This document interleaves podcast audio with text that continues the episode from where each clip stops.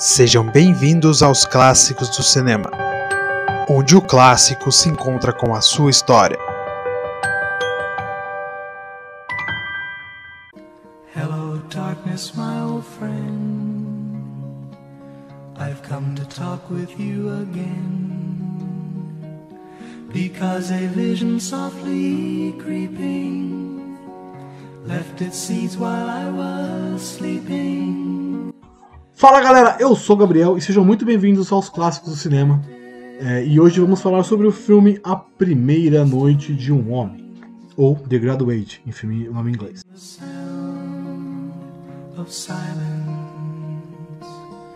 Vamos lá, passar a ficha técnica do filme. O filme é dirigido pelo diretor, pelo diretor, né, Mike Nichols. É, ele teve lançamento de 1967. Tem como atores principais aqui eu peguei três porque eles têm uma representatividade muito forte no filme, né? Então é a Anna Bancroft, a Mr. Robinson, que ela faz a Senhora Robinson, que é uma atriz gigantesca. Ela já foi indicada ao Oscar.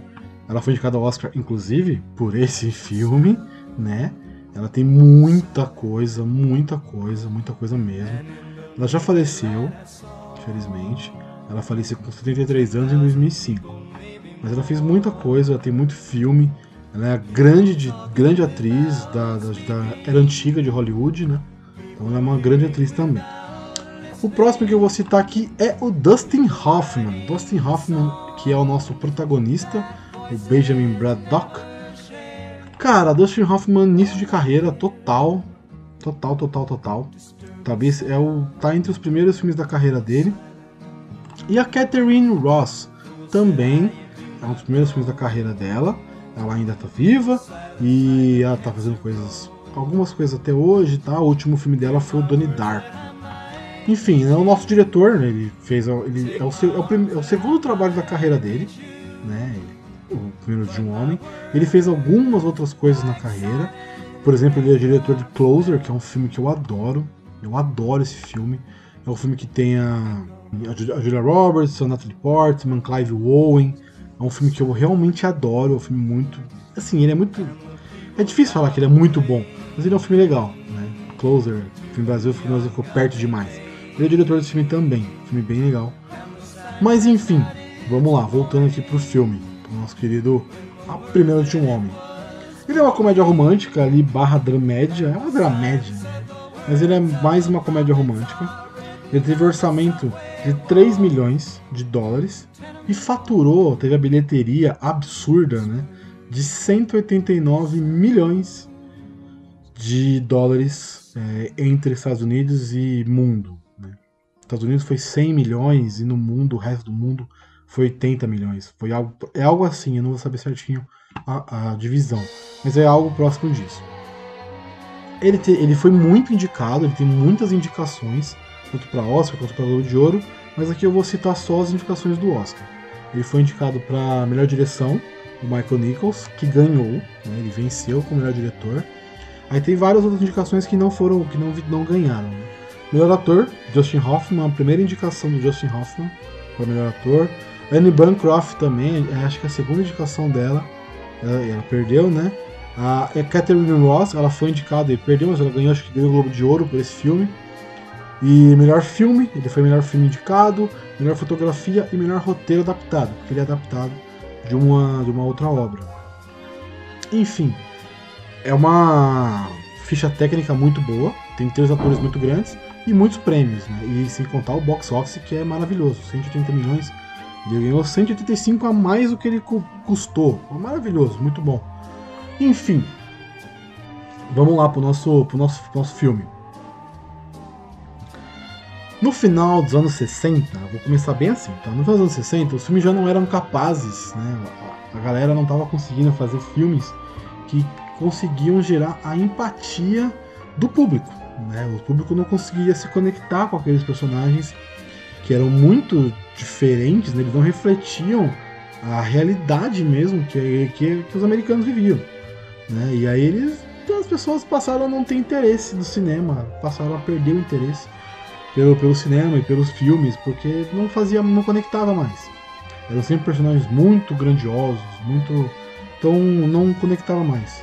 É, e a partir, desse, a partir disso, a partir desse desinteresse, nasce o movimento da nova Hollywood, né? que é muito inspirado. Eu não vou saber falar certinho em francês, tá, gente? Mas é Nouvelle Vague, que é, uma, é um, foi um dos movimentos mais importantes cinematográficos da história que aconteceu na França. A França também passou por esse processo de, de reformulação do seu cinema e tudo mais, e, e, a, e a Hollywood também passou por esse processo. Então a nova Hollywood veio para para substituir a, a, velha Hollywood, né? A era de ouro da Hollywood. Enfim, esse movimento da nova Hollywood tornou a indústria americana, os filmes americanos, mais focado em filmes com personagens mais próximos aos público, ao público, né? Para poder ter conexão, para poder ter essa empatia, né? E eles tentaram sempre trazer personagens mais humanizados.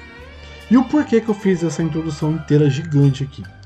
Porque esse filme, A Primeira de um Homem, é um dos pioneiros desse movimento, que aconteceu em 60, no início dos anos 60 ali, no final, nos filmes de 60, né? Então, ele é um, ele é um, um, um pilar dessa, desses filmes, como Bonnie Clyde foi também, alguns outros, mas Penas de um Homem, é, The Graduate, ele é um dos pilares dessa nova Hollywood. Estrelado por esse jovem Dustin Hoffman, que estava no início de carreira, e dirigido por Mike Nichols, também um cara em início de carreira, estava fazendo apenas o segundo filme. É, a gente pode dizer que esse é um filme que ele faz um estudo de personagem, de um rapaz que acabou de fazer de se formar na faculdade e está sem rumo à vida, como muitas pessoas aconteceram. Então já começa aí a conexão entre o público e o personagem. Então é essa é a pegada dos novos filmes que vinham nessa época.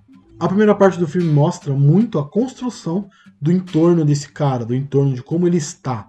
Né? Então é sempre, ele está sempre sozinho, sempre querendo estar sozinho, não sabe o que fazer da vida tá voltando para casa dos pais, tal, terminou a faculdade, tá voltando para casa dos pais, aí ele não, tipo, os pais estão fazendo uma festa de recepção para ele, ele não quer aquilo. E aí é muito irritante e, e pesado até o quanto os pais forçam ele a participar dessa festa, a participar dessa, conhecer essas pessoas que ele não quer. Então é, é, a primeira parte é um pouco angustiante, porque ele tá ali, ele quer ficar sozinho, tá ligado? E ele não quer ele quer ficar sozinho e não quer papo com ninguém, ele quer ficar na dele. Ele não tá afim de conhecer pessoas, ele não quer se misturar, e nem tem que suportar aquele bonde de amigo do pai dele falando de dinheiro, de empresa, de não sei o que. Não é isso que ele quer. Né? E entre essas pessoas que ele não quer contato estão os Robinsons, né? a família Robinson, que são os pais da linda Elaine, Elaine que só e, e eles só falavam, os pais, né, só falavam de um possível namoro entre os dois, né? Entre, pô, vocês dois poderiam namorar, vocês não tá querendo formar casalzinho com os dois jovens e tal. Enfim, a, miss, a senhora Robinson, é, que ela tem até uma música no seu nome, eu já falei isso em cima, mas aqui ela ganhou uma música com o nome dela, que é maravilhosa a música. Ela é linda, sedutora, e ela tá na fissura, na pegada de arrumar uma confusãozinha, de arrumar uma aventura com esse garoto. E ela provoca, e muito, o nosso jovem protagonista. E ela deixa o cara numa, num beco sem saída. Né? Ela deixa ele sem saída e coloca muito à prova a coragem dele, a sexualidade dele, a masculinidade dele. Então essa, essa mulher mais velha, é, mais velha que eu digo de mais experiente, mais velha também de idade, mas mais experiente, ela tem esse poder de forçar ele a querer alguma coisa com ela. Enfim, entre indas e vindas do roteiro, ele parece não ter planos para a vida após a universidade. Ele nem quer ter. Que é um erro, mas ele não quer ter, ele não quer trabalhar, ele não quer trabalhar na empresa do pai, ele não quer ter estresse. Ele não tá afim, tá ligado? De se movimentar. Mas, nesse meio tempo aí, entre não querer nada e ter um relacionamento com essa mulher mais velha, que ele acaba tendo um relacionamento com ela, acaba tendo ela se tornando amante dele, né? A filha, a Elaine, que eles tentaram forçar no início do filme, realmente encanta ele. Ele começa a se apaixonar por essa menina e a menina começa a se apaixonar por ele. E aí ele começa a mudar um pouco a cabeça e tal. Só que venhamos e convenhamos. Você ficou com a, a você você é amante da mãe da menina que você quer ficar. Não é muito certo, né? E, e obviamente essa mãe não quer que ele namore com a filha dela. Natural. E aí acaba se tornando público o relacionamento dos dois. Né? Acaba o casamento do, da Sra. Robinson com o Sr. Robinson lá. Eles acabam se separando por causa desse relacionamento entre eles, entre o jovem e a senhora e a MILF. Desculpa o termo, mas é MILF. Enfim, mas ele, ainda, ele se apaixona verdadeiramente por essa menina, né, por essa Elaine. E aí a última parte do filme mostra esse personagem que a gente viu tanto no filme, ele sendo meio blasezão, meio. Ah, não quer nada com nada. Mostra ele tendo atitude e mostrando que quer algo pela primeira vez, né? se comprometendo em buscar alguma coisa pela primeira vez, e no caso a relação com a jovem moça e com Helene. Mas os pais dela armaram um casamento e tudo mais para fugir, para fazer afastar eles, para eles não conseguirem se casar muito longe e ninguém sabe onde ele tá, ela tá, né? Ele começa numa uma jornada maluca atrás dela de carro pelos Estados Unidos, ele vai para vários lugares e tal. E aí ele, ah, chegando até um absurdo assim de fingir que ele é o padre e ele precisa chegar na igreja para descobrir onde é a igreja, né? Ele tá se, ela tá se casando, fingir que é o padre para padre perdido porque ele tem que fazer o casamento dos dois para saber onde é a igreja e tal. Enfim, depois de toda essa aventura, toda essa história maluca, é, a gente tem a conclusão da história que esse jovem casal fugindo dessa igreja juntos. Ela estava se casando, ele chega, interrompe o casamento e ela decide fugir com ele. E aí o filme termina assim, com os dois entrando num ônibus e fugindo sem saber, sem saber para onde. Então, como é um, um, um, período da vida deles, se entende que poderia ter uma continuação ou não, mas é um período. Então é legal porque é um período do que aconteceu com eles. Seria até legal o Última Noite de um Homem para fazer a, uma continuação aí com o Dustin Hoffman já mais velhinho e tal. Mas sim, é, é, é esse período que ele passou pós-faculdade até se, se encantar por essa menina e fazer tudo para ficar com ela. É legal, é muito bom. Enfim, como eu já falei, a primeira noite de um homem, aqui é a conclusão, vamos dar uma conclusão agora porque a gente está falando. A primeira noite de um homem, ela retrata e relata muito a geração dos anos 60, obviamente, né? Os valores da época, da contracultura, o estilo da juventude, que é bem diferente. É, o filme ele é melancólico, como eu falei, ele é muito melancólico, reflexivo em alguns momentos. É, tem câmeras muito, às vezes, muito paradas no, no, rosto do ator, pensativo. As músicas dão um tom bem reflexivo às vezes. E o diretor acerta em muitos aspectos técnicos, muitos. Tanto que ele ganhou o Oscar de melhor, melhor direção, porque ele acerta em muito na, na, no que ele faz, ele se propõe a fazer no filme. A montagem do filme, que é uma parte da direção, é muito acertada.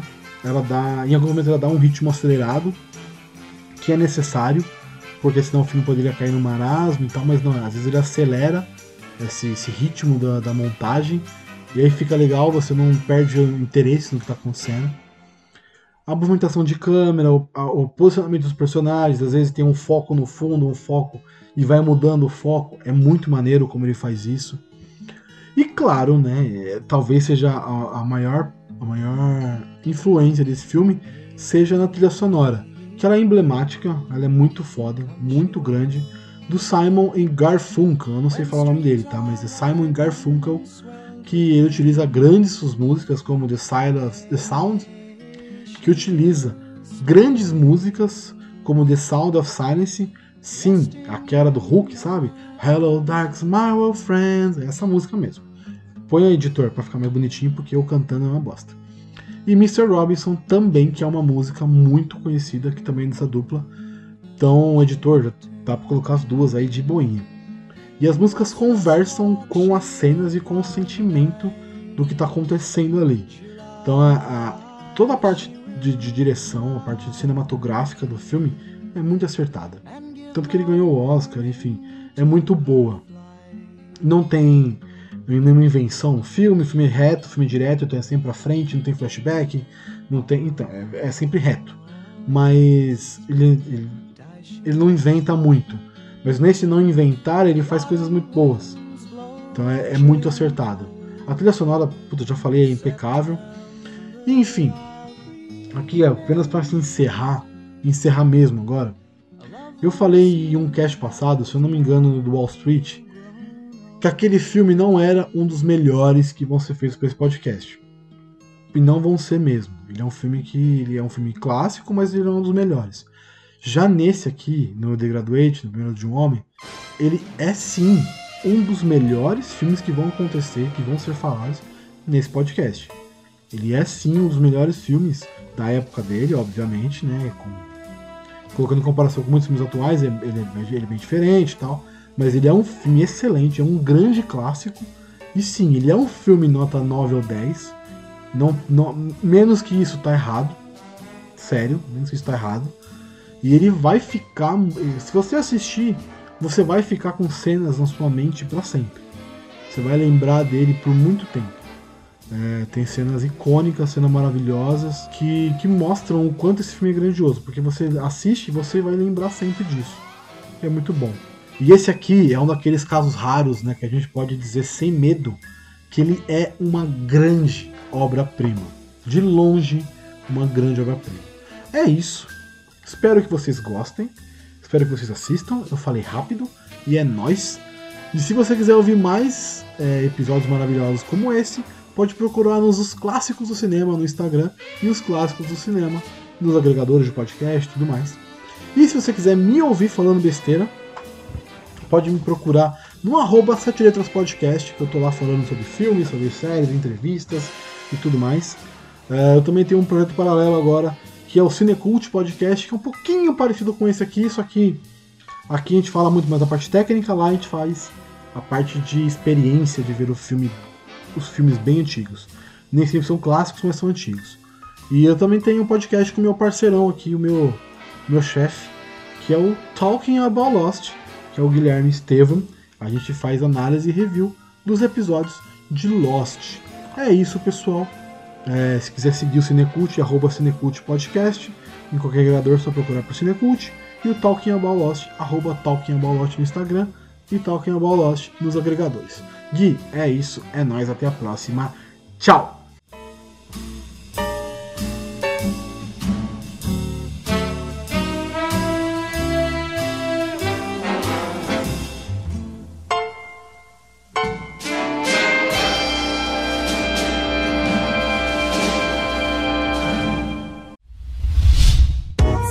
A iniciativa Podcasters Unidos foi criada com a ideia de divulgar podcasts menos conhecidos, aqueles que, apesar de undergrounds, têm muita qualidade tanto em entretenimento quanto em opinião. Por aqui você tem a chance de conhecer novas vozes que movimentam essa rede. Então entre lá no nosso Instagram, o arroba Podcasters Unidos, é só escolher e dar o play.